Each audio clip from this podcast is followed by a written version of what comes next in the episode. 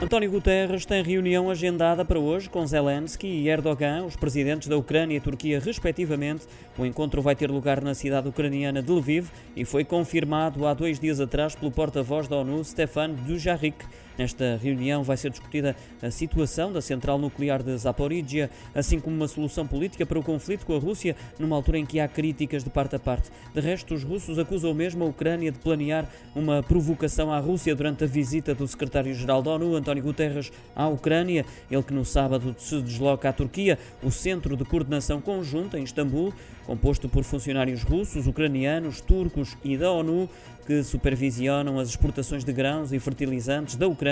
para o Mar Negro.